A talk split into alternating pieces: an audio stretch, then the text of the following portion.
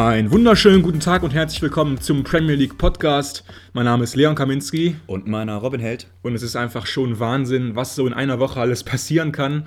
Ich weiß noch, wir saßen letzte Woche genau hier, vor sieben Tagen, und waren ziemlich äh, ja, traurig, deprimiert, frustriert, alles zusammen irgendwie.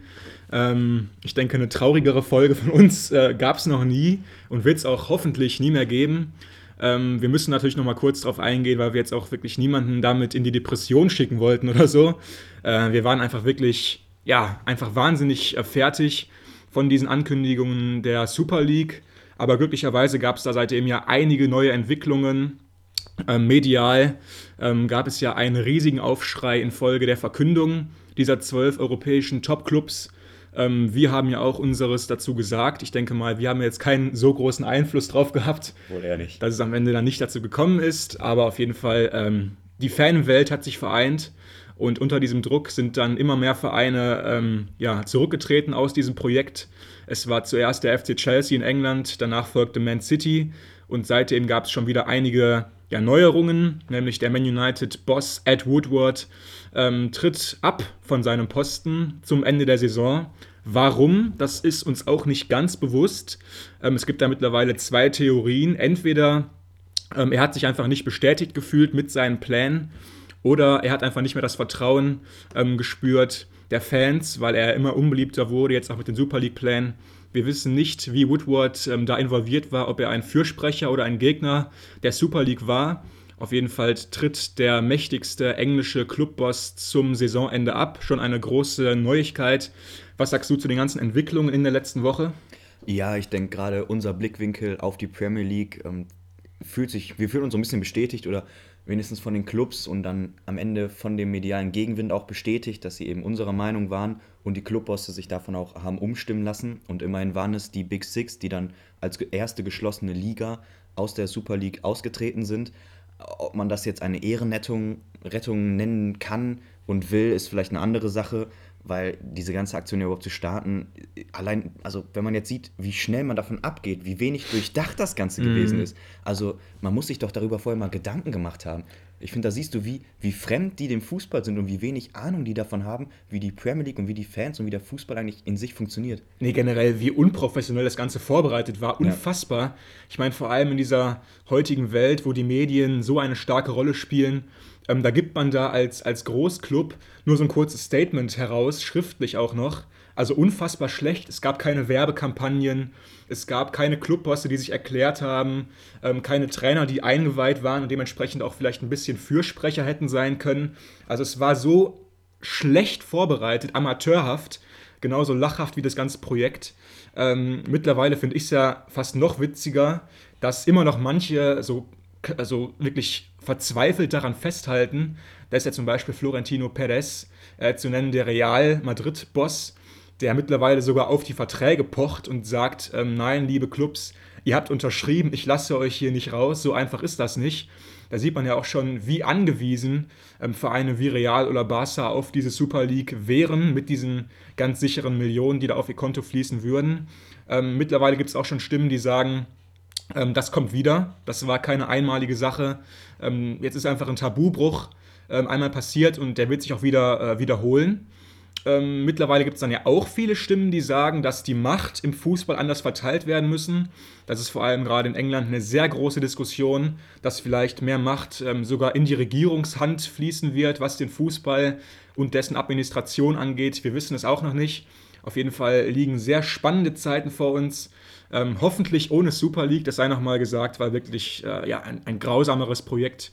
Habe ich, hab ich selten gesehen. Ähm, in der letzten Woche haben wir auch gar nicht über die Premier League gesprochen.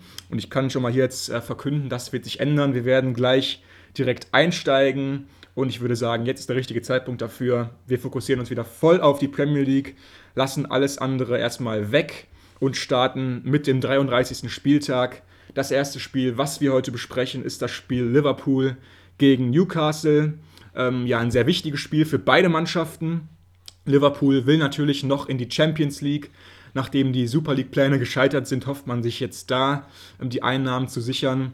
Und Newcastle will natürlich dem Abstieg entrinnen. Da sieht sehr gut aus und mit einem Sieg an der Anfield Road wollte Newcastle den Klassenerhalt sicher machen. Wie ist es da gelaufen insgesamt? Wir gehen nochmal kurz auf die Einstellungen ein, äh, auf die Aufstellungen ein, würde ich sagen. Deine Meinung zum Spiel? Ja, genau, für den Dreier hat es für Newcastle nicht ganz gereicht, sondern es ist nur ein Punkt in Anfield geworden, aber immerhin ein Ausrufezeichen, weil wie gesagt, Newcastle kämpft um den Abstieg, also beziehungsweise um das Drinbleiben in der Liga und Liverpool um die Champions League, also nach diesen Voraussetzungen und auch nach dem Spielverlauf kann Newcastle stolz sein auf die Leistung und vor allem auch aufs Ergebnis. Denn es sah lange nicht danach aus, denn sehr früh schon in der dritten Minute konnte Mo Salah das 1 zu 0 für die ähm, Mannen von Klopp besorgen. Das eigentlich in unnachahmlicher Salah-Manier. Also ich finde, wenn man diesen Spieler beschreiben will, dann schaut man sich dieses Tor an. Also er kriegt. Super Tor. Ja, der Ball fällt eigentlich von oben nach unten, also von einfach runter, relativ zentral. Er schafft es aber in zwei Kontakten, sich schnell zu drehen, mit links einen starken, hohen Abschluss ins kurze Eck. Also wirklich Dubrovka, der danach noch sensationell gehalten hat in diesem Spiel, chancenlos. Also wirklich, das ist einfach eine unglaubliche Qualität in der Box, im Abschluss, in diesem letzten Drittel. Wirklich stark, was er da fabriziert.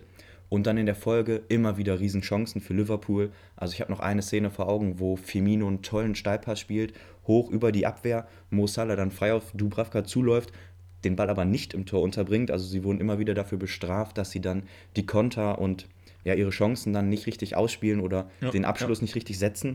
Und dann kommt es, wie es so oft kommt, in der Nachspielzeit gelingt Newcastle der Ausgleich und das gleich zweimal. ja, Weil beim ersten Mal Stimmt, das Tor noch aberkannt wird. Für mich ein Witz, also ganz kurz, wer es nicht gesehen hat. Ähm, Allison wurde angespitzelt quasi, dann prallt der Ball zurück zum Newcastle-Angreifer gegen Wilson die Hand, ja. zu Callum Wilson von der Hand nach vorne und dann schiebt er nur noch ins leere Tor ein. Aber weil wir jetzt seit neuestem die Regel haben, dass sobald bei der Torentstehung vorher eine Hand des Angreifers im Spiel ist, also sobald auch nur irgendwie die Hand berührt wird, zählt das Tor nicht. Äh, also über, Muss man kurz nochmal festhalten, das ist einfach eine absurde Regel. Also diese Handspielregeln, die nerven uns ja alle schon seit, seit Jahren und da gab es immer wieder Rufe nach Einigkeit und so weiter. Aber diese Regel kann es ja auch wirklich nicht sein. Äh, der Ball springt einfach an, an Wilsons Arm.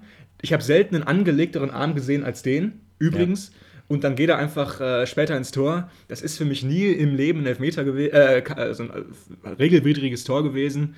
Hättest du es denn gegeben, rein nach deiner Auslegung? Ja, absolut. Also ja. für mich war das jetzt eine Widerlegung dieser Handspielregel. Also sie ist einfach überhaupt nicht passend, weil es, er war angelehnt und wenn die Hand da quasi nicht gewesen wäre, wäre es der Körper gewesen. seitlichen Brustkorb ja. gewesen und das Tor wäre auch gefallen. Und es war keine Absicht angelegt. Also ich finde, das ist überhaupt nicht vereinbar mit den Regeln. Ähm, zu einer anderen Fehlentscheidung, also für mich so ein bisschen auch der Spieltag der Fehlentscheidung, kommen wir später noch. Aber in dem Spiel wurde es ähm, nicht bestraft, sondern das 1:1 fiel trotzdem. Zwei Minuten später, dann 90. plus 5. Willock konnte dann nach einem schönen Angriff einen abgefälschten Schuss im Tor von Allison unterbringen. Also am Ende hat Newcastle dann doch noch das Ergebnis bekommen. Aber wer weiß, vielleicht hätten sie sonst 2 zu 1 gewonnen. Und das wäre ja vielleicht im Abschiedskampf noch entscheidende Punkte gewesen. Ja, definitiv. Joe Willock, die Tormaschine aus Newcastle mittlerweile, ist ja nur Leihspieler aber hat jetzt schon in den letzten Spielen fast immer getroffen, wenn es wichtig wurde, auch mit ganz wichtigen Toren aufgewartet, Joe Willock. Und ähm, ja, einen Punkt gab es am Ende. Wir gehen nochmal ganz zum Anfang zurück. Das war jetzt so ein bisschen der, der grobe Überblick. Ähm, es gab nämlich eine sehr spannende Formation, die Jürgen Klopp ins Rennen, ins Rennen geschickt hat. Und zwar gab es dann 4-4-2. Also ich weiß nicht, wann ich zum letzten Mal ein 4-4-2 an der Anfield Road gesehen habe von Liverpool. Wahrscheinlich noch nie. Ähm, Klopp ist ja auch nie von seinem 4-3-3 äh, eigentlich weggegangen, was er so liebt. Vorne mit Salah, Firmino und Mané. Ähm, dieses Mal war es dann so, ähm, dass Salah und Mané natürlich außen gespielt haben, aber dann gab es die Doppelspitze bestehend aus Diogo Jota und ähm, Roberto Firmino. Ganz, ganz selten der Fall. Ich glaube, Klopp will sich im Moment auch nicht so richtig entscheiden zwischen den beiden, habe ich das Gefühl, ja. weil äh, Firmino ja einfach sein Spieler ist, den er auch wirklich groß gemacht hat ähm, und er will nicht so richtig von ihm abrücken, habe ich das Gefühl, äh, weil er ja auch gerade nicht so gute Leistungen zeigt. Gibt es überhaupt die Diskussion? Und dann natürlich noch äh, Diogo Jota, der wahrscheinlich ähm, ja, der beste Spieler Liverpools ist in dieser durchwachsenen Saison. Und er hat es jetzt eben so gelöst, ähm, dass beide zusammenspielen, fand ich sehr, sehr interessant. Auch noch aufgefallen ist mir, dass ähm, Thiago in der Liga zumindest gesetzt zu sein scheint. Ähm, ganz spannend ist das, weil er in beiden Champions League-Spielen gegen Real Madrid am Anfang an äh, nur auf der Bank saß und eben erst, ähm, wenn überhaupt, erst später reinkam. Also in den großen Spielen vertra äh, vertraut Klopp Thiago anscheinend noch nicht so sehr, dafür in der Liga. Auf der anderen Seite natürlich ähm, war das spannend zu sehen, weil Newcastle mit Alain äh, Saint-Maximin den wohl besten Konterspieler der Premier League in ihren Reihen hat. Ähm, definitiv ein, ein, super Spieler mit seiner Spritzigkeit, äh, der ist super ballgewandt. Und mit Joe Linton, den ja auch noch viele aus der Bundesliga kennen, eine sehr gefährliche Doppelspitze da gebildet hat. Joe Linton hat sich da mittlerweile auch durchgesetzt im internen Vergleich gegen Callum Wilson und gegen Dwight Gale. Das zu Newcastle. Und du hast es schon gesagt, also Liverpool wirklich überlegen, mit riesigen Chancen. Das muss man einfach als Chancenwucher fast schon äh, ja, abstempeln. Aber auch, ähm, wie gesagt, immer wieder sehr gefährliche Konter von Newcastle. Und ich meine, jeder, wer das Spiel gesehen hat, weiß es, äh, Saint-Maximin hatte einfach den Liverpool-Verteidigern ein absolutes Albtraumspiel gegeben. Also der ist immer nur auf die zugerannt, hat den Ball nach vorne gelegt und Saint-Maximin wirklich für mich herausragend. Am Ende war es dann äh, ja eben ein Traumtor von Salah und die Nachspielzeit für Newcastle, die das Spiel so spannend gemacht haben. Äh, gab dann am Ende jetzt ein 1-1. Ähm, ja, die Champions League rückt irgendwie in weite Ferne für Jürgen Klopp. Ne? Es wird einfach nicht besser im Kampf um die Champions League. Ja, absolut. Also da müssen sie jetzt in den letzten Spielen nochmal ordentlich punkten, um das zu realisieren. Ich würde nochmal gerne über die taktische Veränderung sprechen, mhm. weil dieses 4-4-2, also für mich ist, warum spielst du ein 4-4-2? 4-4-2 spielst du, wenn du hinten kompakt stehst, zwei super Sechser hast, die das Mittelfeld gewinnen, eben auch zu zweit, wo du dann meistens in Unterzahl bist. Und du spielst das, wenn du zwei Stürmer hast, die torgefährlich sind. So, also Idee ist, man möchte Diego Jota und Firmino zusammen aufstellen und mit diesen beiden vorne treffen. Aber für mich ist Liverpool zumindest in den letzten vier, fünf Jahren deshalb stark, weil sie überragende Außen haben und vor allem Außenverteidiger. Also in einem 4-4-2, was du ja. konservativ auf jeden Fall spielst, hast du Außenverteidiger bleiben hinten. Und das widerspricht ja einem Trent Alexander-Arnold und einem Robertson. Also die haben ja Flankenläufe, die gehen ja am liebsten beide mit in den gegnerischen 16er. Also es sind ja teilweise absurde Bilder. Und diese Stärke von Liverpool nimmst du mit dieser Formation eigentlich komplett raus. Und auch diese Doppelsechs mit Wijnaldum und Thiago. Also das ist keine Doppelsechs für ein 4-4-2. Diese beiden gewinnen kein Mittelfeld. Also ein Thiago, auch wenn er kämpft, wenn er für seine körperliche Statur relativ zweikampfstark ist, ist eben im Verhältnis zu anderen Premier League Sechsern nicht zweikampfstark. Und dann ein Weinaldum daneben, also das ist für mich kein Brechermittelfeld, was in diesem, diesem 4-4-2 gerecht wird. Aber offensichtlich hat es ja trotzdem ganz gut geklappt. Sie haben immer wieder Tiefe gefunden. Und natürlich hat diese Formation auch äh, Vorteile. Und man muss das ja nicht so konservativ spielen, wie es andere tun. Ein Salah war oft vorne mit Manet. Das sind ja Spieler, die ziehen trotzdem in die Mitte, nach vorne aber trotzdem, also diese Grundformation an sich und das, was es klassischerweise mit sich bringt, passt für mich überhaupt nicht zu Liverpool. Also nochmal ganz kurz zu deinem Ausgangspunkt. Natürlich ist es irgendwie komisch, mit dem Team das zu spielen, das verstehe ich schon. Aber ich würde dir dahingehend widersprechen. Äh, du hast ja mit Firmino eigentlich den unkonservativsten Stürmer, den ich kenne auf der ganzen Welt. Ja. Der lässt sich so tief fallen häufig, das gibt es gar nicht. Deswegen, also wenn du jetzt quasi Firminios äh, wahres Spiel dir mal anschaust quasi, äh, dann, fäll, dann fällt er meistens sogar auf die Zehnerposition zurück, vielleicht sogar mal, äh, sogar mal Achter oder Sechser, holt sich die Bälle häufig am Mittelkreis. Dementsprechend ist Jota ja häufig wirklich alleine gewesen als Stürmer. Dementsprechend schon mal da ein bisschen mehr Platz für, für Diogo Jota. Und dann natürlich, wenn vorne nur ein Stürmer wieder steht, hat Salah natürlich wieder diesen Freiraum, um eben neben den Stürmer nach vorne zu rücken. Das hat er ja auch gemacht bei dem 1-0 zum Beispiel.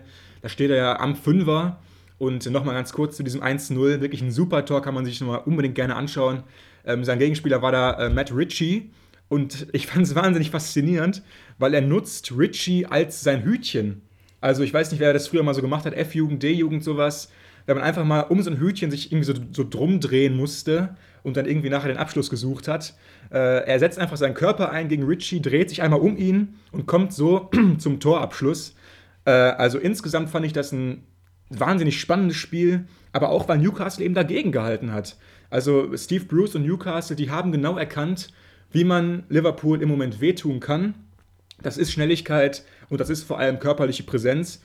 Dementsprechend würde ich dir da auch eher zustimmen bei dem Punkt, dass die beiden Sechser von Liverpool, Wijnaldum und Thiago, nicht körperlich stark genug sind Vor allem, wenn du da auf der Gegenseite Spieler hast wie Shelby, ähm, der einfach ein richtiger Brecher ist im Mittelfeld. Äh, aber Klopp hat es, glaube ich, auch bemerkt, dass es nicht die beste Idee war, mit dem Mittelfeld zu spielen, weil irgendwann kam dann ja auch James Milner rein, ziemlich gegen Ende. Und mit Milners Einwechslung, da, da wird das ganze Spiel auch wieder ein bisschen ausgeglichener. Und Liverpool hat da auch mehr, mehr ähm, ja, Zug gehabt im Mittelfeld und auch mehr Präsenz. Dementsprechend konnte man da wieder einiges draus lernen, ähm, wenn man Jürgen Klopp heißt, aus diesem Spiel. Nur langsam gehen ihnen einfach die Spiele aus. Jetzt sind es noch fünf an der Zahl. Und ähm, Chelsea und Leicester, die, äh, die lassen ja auch wenig Punkte liegen da oben. Deswegen, es wird spannend. Und wenn wir jetzt schon mal bei diesem Champions League-Kampf sind, dann bleiben wir einfach mal da, würde ich vorschlagen, und gehen zu unserem zweiten Spiel, nämlich West Ham gegen Chelsea. Das war ja das Spiel, ähm, wo es eigentlich darum geht, wer jetzt die beste Position hat, den vierten Platz zu erreichen, weil es sieht so aus, als ob Leicester da oben es schaffen könnte dieses Jahr. Dementsprechend geht es eben um diesen vierten Platz. Ähm, da kämpfen ja im Moment noch West Ham, Chelsea und Liverpool drum. Und äh, dementsprechend war es schon sehr spannend, wer da jetzt nachher die obere Hand hat. Genau, und bei dem Spiel wollen wir mal mit dem Personal anfangen, weil es da doch ja, viel gibt, worüber man reden kann. Mal angefangen mit der Elf von Thomas Tuchel. Für mich wieder so drei Signalspieler, die in der Startaufstellung standen. Das ist Aspilicueta auf der rechten Seite, also kein Hudson O'Doy, der die offensivste Variante wäre, kein Reese James, der so eine Mittelrolle spielt, also halb offensiv, halb defensiv, sondern mit Aspilicueta wirklich den defensivsten, den du auf dieser Seite aufstellen kannst. Dann in der Mitte Kanté, der auch defensiv klar seine Stärken hat. Und ähm, als dritten Signalspieler dann Mason Mount, der eben nicht wie zuletzt schon mal auf der 6 aufläuft, sondern auf der 10, also weiter vorne. Also man hat wirklich gemerkt, dass Thomas Tuchel doch großen Respekt vor West Ham und insbesondere vor der Offensive von West Ham hatte. Und man hat eben versucht, damit Spielern wie Kanté und Aspilicueta diese defensive Absicherung nochmal zu unterstützen, weil die eben, eben brutal laufstark sind und vor allem auch zweikampfstark und ihre Vorteile, wie eben schon erwähnt, eben in der Defensive haben. Also ich muss sagen, mir gefällt das einfach mit Mount, ähm, weil Mount ist ja generell ein wahnsinnig variabler Spieler, der kann fast jede Position spielen und dass man Mount so ein bisschen Freiräume gibt, jetzt offensiv, defensiv, sich auszu, äh, quasi, quasi auszubreiten, finde ich gut. Und ähm, ja, Pulisic bin ich jetzt nicht der größte Fan von, äh, zumal man da auf der Bank noch Spieler hat, wie zum Beispiel ein Ziyech oder auch ein, ein Havertz. Ähm, da hätte ich eher ja, lieber, lieber Ziyech gesehen. Und ich finde, Werner sollte da auch spielen. Deswegen ähm, bin ich relativ ähm, ja, zufrieden mit der, mit der Chelsea-Aufstellung. Und dann jetzt gehen wir mal einfach äh, zum, zum Spiel oder auch zu West Ham. West Ham hat da wirklich wahnsinnig passiv gespielt. Ähm, hast du dir nicht ein bisschen mehr erwartet von ihnen vielleicht? Ja, schon. Man muss vielleicht noch zur Vollständigkeit halber sagen, dass eben wichtige Spieler wie ein Michael Antonio, der für die Spielstruktur von West Ham als Anspielstation, als ein Spieler, den du auch mal anchippen kannst aus der Bedrängnis heraus, eben fehlt. Genauso wie ein Declan Rice, einer der besten Sechser der Premier League. Also du hast mit diesen Ausfällen, du kannst das eben nicht kompensieren. Du heißt nicht Manchester City und hast nur so Spieler in den Reihen, sondern wenn so Schlüsselspieler ausfallen, merkst du das und das hat man eben bei West Ham leider gemerkt, vor allem weil Chelsea auch einfach unglaublich eklig zu spielen ist. Also ich weiß gar nicht, wie viele Clean Sheets jetzt schon hm. Mondi seit äh, Anfang Tuchels Ära quasi hatte. Aber ist das also, schön? Also ist das, also ich frage mich immer, alle Leute heben gerade Tuchel und Chelsea in, in, den Himmel von wegen, ja, die gewinnen ja immer und was Tuchel nicht für ein toller Typ ist bei Chelsea. Ich mag Tuchel auch, keine Frage, sympathischer Kerl. Aber äh, die Spiele schaue ich mir nicht mehr gerne an von Chelsea. Das war fast unter Lampard äh, ein tollerer Fußball. Die spielen jetzt wirklich diesen langweiligen Ergebnisfußball. Ähm, 1-0 reicht ihnen da immer aus und so weiter. Ähm, klar kann ich verstehen, jetzt gerade in der Position, wenn es wirklich um jeden Dreier geht. Aber das ist jetzt nicht so toll, wie immer alle jetzt äh, gerade sagen.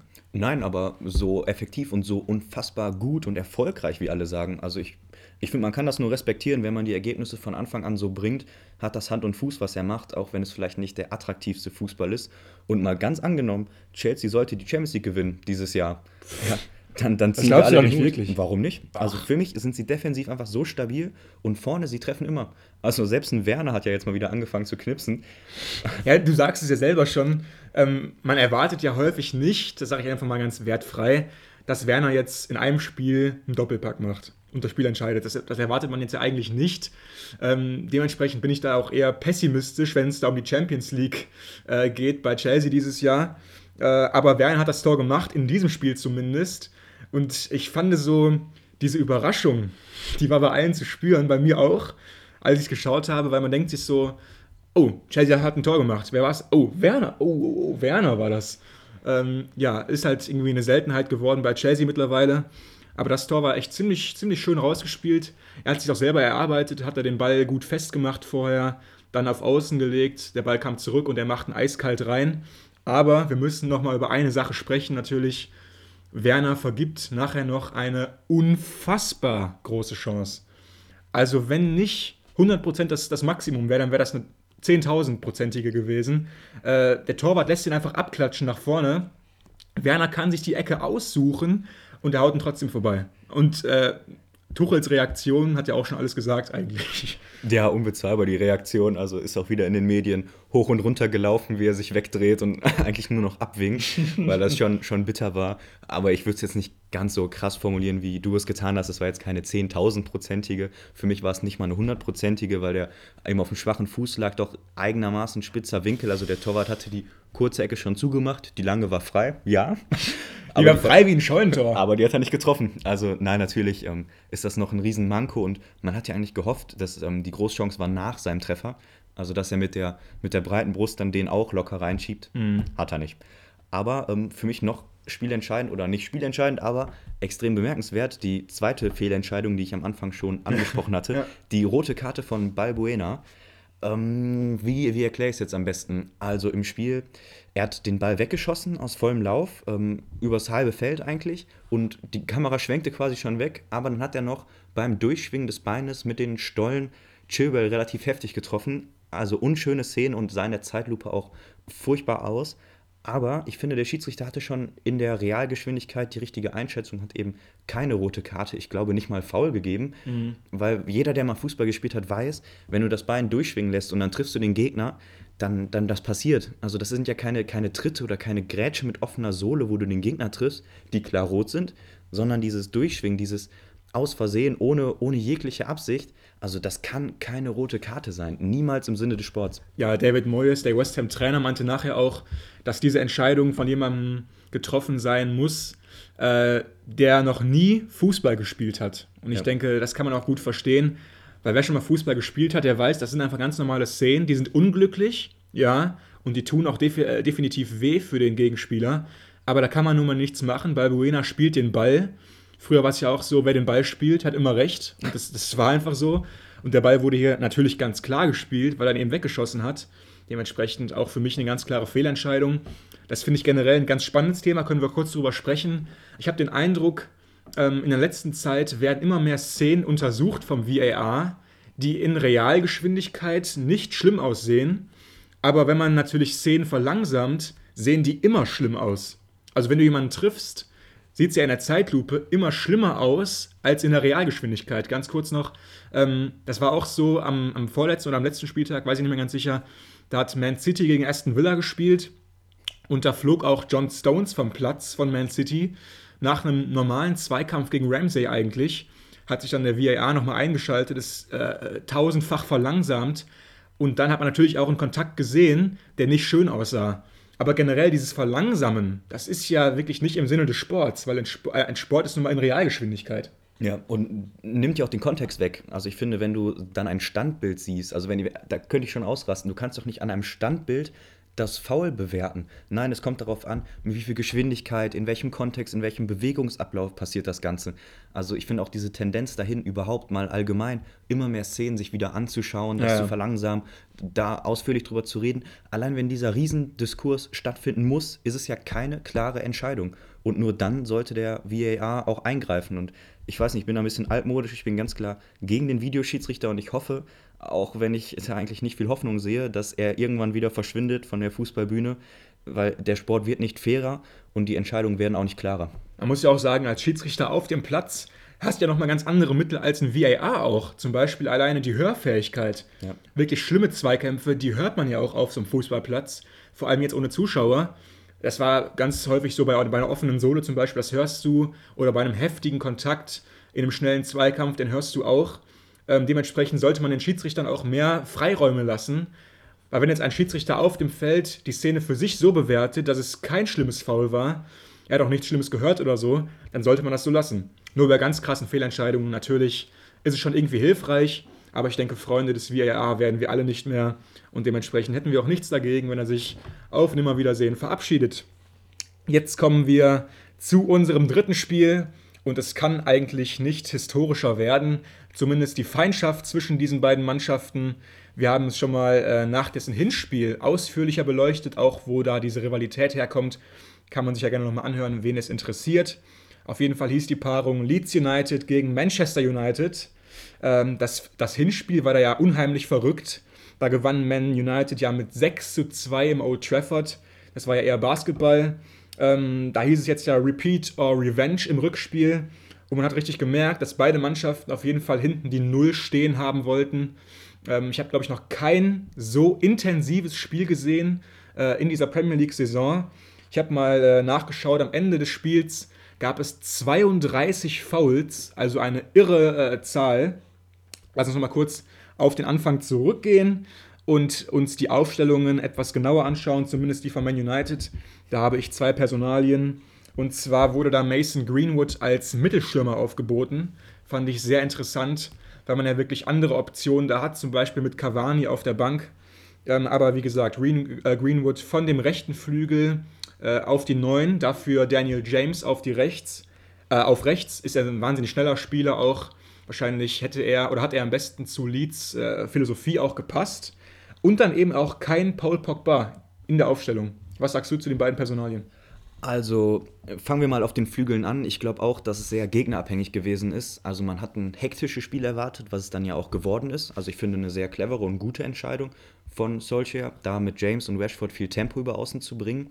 Ich denke, er hat Greenwood einfach deshalb drin gelassen, auch dann eben den Vorzug gewährt vor Cavani, weil er im Moment einfach unglaublich gut in Form ist. Ein herausragender Abschlussspieler, wir haben es letzte Folge, glaube ich, schon thematisiert oder vorletzte.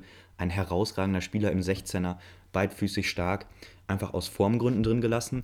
Und warum Pogba nicht gespielt hat, also ich könnte mir vorstellen, dass er geschont wurde jetzt vor dem ähm, Europa League-Spiel. Sonst ist er, denke ich, immer eigentlich ein Kandidat für die Startelf und hätte sonst auch gespielt. Kam ja auch, meine ich, ähm, später noch rein, genau in der 75. Minute dann eben für jenen James, der eigentlich auch ein gutes Spiel gemacht hat. Aber allgemein, also diese taktische Ausrichtung, die Rotation war hier klar gegnerbestimmt. Und ich sah mich auch ein bisschen bestätigt, weil gerade James viel Alarm gemacht hat, immer wieder Fouls ziehen konnte gegen diese zweikampfstarke Defensive. Und ja, für mich ein taktisch guter Kniff. Also ich fand James nicht so gut. Ähm, ich finde, äh, die Aufstellung war einfach falsch von äh, Ole Gunnar Solskjaer. Ähm, da hätte man wirklich ein bisschen mehr Vertrauen haben sollen, wieder mal in Cavani und, auf, und auch in Greenwood auf Rechtsaußen. Dementsprechend ähm, ja, war ich schon ein bisschen überrascht über die Aufstellung. Vor allem, weil Leeds auch ähm, ja, wirklich die beste Elf und auch die eingespielteste Elf aufgeboten hatte. Ähm, dann zum Spiel selbst gab es eigentlich relativ wenig zu sagen, wie gesagt. Ähm, ziemlich wenige Torchancen auch, was mich überrascht hat bei diesen starken Offensivreihen. Ähm, Bruno Fernandes hatte noch einige Chancen für Man United. Einen sehr, sehr schönen Freistoß zum Beispiel, aber den hat Meslier gut rausgeholt. Ähm, ansonsten bleibt es da eigentlich bei diesem wahnsinnigen Kampfspiel. Ähm, und auch einfach unfassbar, wie viel die beiden Mannschaften gerannt sind. Äh, vor allem Leeds. Man denkt ja wirklich, die werden nie müde. Also unfassbar. Ja, genau. Und ein möglicher Ansatz wurde letztens mal ähm, in den Medien ein bisschen breit getreten, denn angeblich ist eine ähm, ja, Bielsa-Formel quasi, der sogenannte Bielsa-Ball, also das Bielsa-Spiel. Eine eigene Sportart quasi. Ja, wirklich, ja. in der Vorbereitung. Also, dass die Mannschaften, die von ihm trainiert werden, immer wieder in der Vorbereitung diese Spielart spielen. Und zwar ist es eine Trainingsform, wo man 11 gegen 11 aufs ganze Spielfeld spielt, ohne Fouls, ohne Abseits, ohne Unterbrechung. Das heißt, es soll, soll, einfach darum gehen, dass lange Bälle gespielt werden, viele intensive Zweikämpfe und sobald der Gegner quasi in den Zweikampf kommt und das Foul ziehen kann, ist der Ball weg. Also es fördert einfach dieses, diese unglaubliche Robustheit, diese Sprintfähigkeit. Und viele haben ähm, geschrieben, auch Spieler, die das schon mitmachen mussten, dass da eigentlich in 20 Minuten mehr gerannt wird als in 90 Minuten am normalen Spiel. Also daher kommt auch diese unglaubliche Fitness. Leeds ist nun mal das laufstärkste Team der Liga und sie haben ja unglaubliche Zweikämpfer mit Ailing, Lorente oder Phillips. Also da haben sich ja auch immer wieder die Gegner die Zähne dran ausgebissen und so eben auch United. Ja, ziemlich spannend, äh, dieses Experiment da von Bielsa. Ähm, man kann jetzt, finde ich, von Leeds halten, was man will, aber alleine diese Idee, dass man mit Laufstärke und Fitness so viel wettmachen kann in Englands Elite-Liga, finde ich immer wieder unfassbar. Vor allem, wenn man jetzt da Mannschaften wie Man City sieht, die ja immer nur an ihrer Spielform eigentlich äh, feilen. Und generell geht ja alles in Richtung äh, Ballbesitz. Was machen wir, wenn der Gegner tief steht und so weiter? Wie kommen wir hinter die gegnerische Kette? Aber jetzt ähm, den Ansatz von Bielsa, da einfach ranzugehen und sagen, wir können schon nur mit Fitness und Laufstärke so viel wettmachen, finde ich wirklich einen wahnsinnig tollen Gedanken. Der wirkt ja fast ein bisschen altmodisch, aber ich denke, äh, Leeds-Spiele kann man sich immer wieder mal gerne anschauen. Tolle Mannschaft. Und ich muss auch noch mal kurz bei Leeds bleiben, denn die letzte Rubrik oder die nächste Rubrik des heutigen Tages, der Spieler des Spieltags, den habe ich genau bei Leeds United gefunden. Und zwar war es für mich Pascal Streuk. Der Innenverteidiger von Leeds United ist ja erst 21 Jahre alt, kam ja auch ähm, relativ neu noch zu Leeds, aber hat für mich ein unfassbares Spiel gemacht gegen Man United. Ähm, läuft für mich häufig noch so ein bisschen unter dem Radar, weil für seine Zweikampfstärke und für seine Mentalität kann man ihn einfach nur loben. Ähm, gefühlt hat er alleine jeden Angriff von Man United unterbrochen. Ähm, ich denke, äh, alleine er war schon dieses Spiel wert, ähm, es sich anzuschauen. Und ähm, definitiv mein Spieler des Spieltags, weil diese Leeds-Defensive, die von ihm geführt wurde, ähm, die war bombensicher. Da hatte Menu mit ihrer ganzen Spielfreude äh, Freude kein Gegenmittel für. Dementsprechend Pascal Streuk, mein Spieler des Spieltags. Willst du deinen erst nachher sagen oder sollen wir jetzt schon das nächste Thema aufmachen? Für mich passt er auch rein. Also ich bin auch bei der Leeds Defensive gelandet, weil das einfach so eine herausragende Leistung war. Ich habe geschwankt zwischen Ailing und Phillips, habe mich dann für Phillips entschieden, auch vor dem Hintergrund, dass er in diesem 4-1-4-1 der alleinige Sechser gewesen ist und eben vor allem gegen Fred und McTominay oder auch gegen einen Bruno Fernandes sich so gut behauptet hat durch enorm viele Laufwege, durch starke Zweikämpfe, immer wieder das Spiel gebrochen von United. Also für mich ein herausragendes Spiel gemacht und für mich auch der Mann des Spieltags. Einfach auch deswegen, weil er gegen diese top, top, top eingespielte Mannschaft dagegenhalten konnte. Ja, Calvin Phillips sehe ich hier, hat keine gelbe Karte kassiert. Ja. Unfassbar bei den vielen Fouls, die der Mann da begangen hat im Mittelfeld. Äh, vor allem, wie viele taktische Fouls er gemacht hat. Er hat bestimmt fünf, sechs Angriffe unterbunden mit Fouls. Dafür kriegst du normalerweise irgendwie drei gelb-rote Karten an einem äh, Spieltag, aber er ist ohne eine gelbe Karte davon gekommen. Auf jeden Fall sehr interessant. Ähm, jetzt gab es noch ein anderes sehr, sehr beachtetes Spiel in England außerhalb der Premier League an diesem Wochenende. Und zwar das League Cup-Finale, also einfach der Ligapokal äh, mit seinem Finale da standen sich Man City und Tottenham gegenüber. Äh, ja, um das Spiel herum gab es ja schon wahnsinnig viel zu erzählen. Letzte Woche, wir haben es ja schon angesprochen, in der letzten Folge hat Tottenham, hat Daniel Levy Jose Mourinho einfach mal so rausgeworfen. Fand ich ziemlich interessant. Ähm, wir haben ja auch schon gesagt, dass es vielleicht daher gekommen ist, weil Jose Mourinho gegen die Super League rebelliert hat. Ähm, das konnten wir natürlich nicht beweisen. Wir können es auch jetzt nicht aber die Vermutung liegt nahe. Ähm, ja, auch wieder spannend der Aspekt, äh, Tottenham hat ja in den letzten Jahren keine einzige Trophäe gewonnen. Äh, Harry Kane meinte letztens im Interview ganz deprimiert, ähm, da ist mir das irgendwie so aufgefallen nochmal, ja, ich habe ja noch keine einzige Trof äh, Trophäe ge äh, gewonnen. Ähm, hat, man, hat man fast ein bisschen Mitleid so gehabt, finde ich. Und jetzt schmeißt man eine Woche vor dem Liga-Cup-Finale wahrscheinlich die größte Chance, einen Titel zu gewinnen in den letzten und nächsten Jahren schmeißt man den Trainer raus, der wohl im Weltfußball am meisten Erfahrung hat mit Finals. Also auch vor diesem Hintergrund ist die Entscheidung für mich immer nur noch ein Massaker eigentlich. Ja, da muss intern irgendwas vorgefallen sein. Also ich kann mir das nicht anders erklären. Und wir hoffen es ja auch irgendwie, weil wir Mourinho-Fans sind, dass es dann auch einen großen Widerstand von ihm gegen diese Super League gegeben hat und vor dem Hintergrund dann vielleicht auch zwangsläufig gewesen, die Entlassung. Aber ähm, in dem Spiel Tottenham ohne jegliche Chance gewesen. Also City einfach brutal stark, wieder mit eigentlich der besten Elf, mit Foden, ähm, mit De Bruyne, mit Spielern wie Gündogan und Diaz, die einfach für den Erfolg stehen. Und dagegen diese Tottenham 11 wirklich chancenlos gewesen. Also Tottenham konnte froh sein, dass sie noch so lange überhaupt im Spiel geblieben sind. Eigentlich hätten sie früh hinten liegen müssen. Foden hatte auch Riesenchancen, hat auch einmal den Pfosten getroffen, meine ich. Nur Loris, der wirklich hervorragend aufgelegt war, konnte da den frühen Rückstand noch verhindern. Aber auch auf der anderen Seite Sechs Steffen mit einer herausragenden Parade. Also wenn ihr es noch nicht gesehen habt, in der Zusammenfassung einen Schuss von Lo Celso, den er wirklich überragend hält. Also bin ich mir nicht sicher, ob Ederson den gehalten hätte. Fand ich wirklich äh, bemerkenswert, weil Zack Steffen ja auch nicht so den, das hohe Ansehen hat bei City. Aber den kennen wir doch aus der Bundesliga, oder? Ja, ich glaube schon. Von, von Düsseldorf, da war mal was, ne? Düsseldorf, genau, der alte Düsseldorfer. Genau, also äh, Man City gewinnt den League Cup zum vierten Mal in Folge. Äh, eine unfassbare Serie. Sie sind einfach die League Cup Könige, wenn man das so kurz sagen kann. Ich denke, da werden sie auch so schnell nicht entthront werden und ähm, Pep Guardiolas Trophäenschrank wird immer größer. Jetzt kommen wir zu den Ergebnissen des 33. Spieltags im Überblick. Und man muss kurz dazu sagen, ähm, dieser Spieltag ist etwas zerschnitten gewesen, weil manche Spiele des Spieltags schon vor mehreren Wochen stattgefunden haben. Ähm, wir nennen trotzdem nochmal kurz alle Spiele des 33. Spieltags, auch wenn sie schon etwas her sind. Einmal, es war einmal das Spiel Fulham gegen Tottenham endete 0 zu 1. Tottenham gewann damals. Auch City konnte gewinnen gegen Southampton mit 5 zu 2. Das wurde eben deshalb gemacht, weil Man City und Tottenham an diesem Wochenende ihr Ligapokalfinale hatten. Dann jetzt aber richtig mit den neuen Spielen. Arsenal unterliegt zu Hause gegen Everton mit 0 zu 1. Natürlich ein richtiger Schlag für Mikel Arteta im Kampf um die Euroleague. Da dürfte sich jetzt Everton entscheidend abgesetzt haben. Bernd Leno da mit dem Eigentor hat da eine sehr unglückliche Figur gemacht und dementsprechend könnte jetzt endgültig der Zug abgefahren sein für Arsenal in Richtung Europa. Liverpool spielt zu Hause nur 1-1 gegen Newcastle. Genau, da habe ich noch eine witzige Anekdote gelesen, nämlich hat ein Liverpool-Fan, ich glaube auf Twitter war es geschrieben, er wünschte, er hätte Saint-Maximin, du hast es gesagt, hat ein super Spiel gemacht, in seinem Team anstelle von Sadio Mané und dann hat sich Saint-Maximin die Arbeit gemacht und hat darauf geantwortet und geschrieben, dass er noch meilenweit entfernt wäre von dem Niveau, auf dem ein Sadio Mané im Moment performt und ich finde, das zeigt einfach Größe, dass man da auch den Gegner anerkennt, obwohl man in dem Spiel ganz klar der Bessere war. Ja, auf jeden Fall nett. äh, dann gewinnt Sheffield United zu Hause gegen Brighton. Äh, sehr spannendes Spiel. Sheffield ist ja schon abgestiegen. Ähm, dementsprechend ging es dann nur noch was, äh, oder gab es nur noch was zu holen eigentlich für Brighton. Die wiederum verlieren jetzt gegen den Absteiger da schon.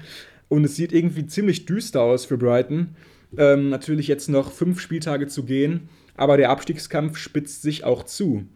Die Wolverhampton Wanderers verlieren zu Hause gegen Burnley mit 0 zu 4.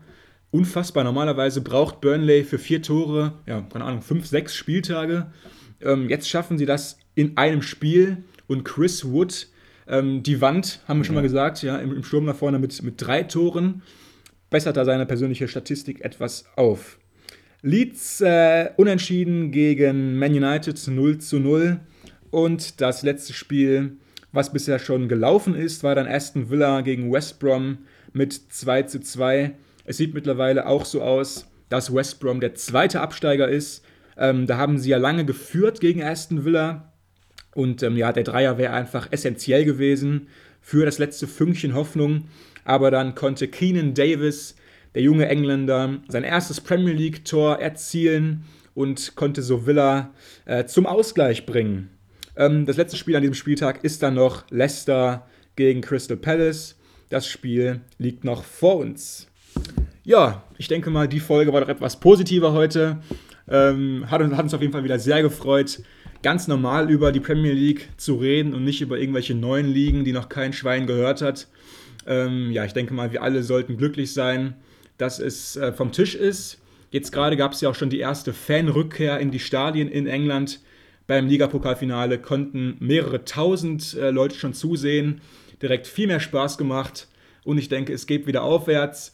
Wenn es euch gefallen hat, dann gebt uns doch Sterne auf zum Beispiel iTunes, schreibt uns und jetzt äh, verabschieden wir uns und wünschen euch noch eine schöne Woche. Macht's gut. Ciao, ciao.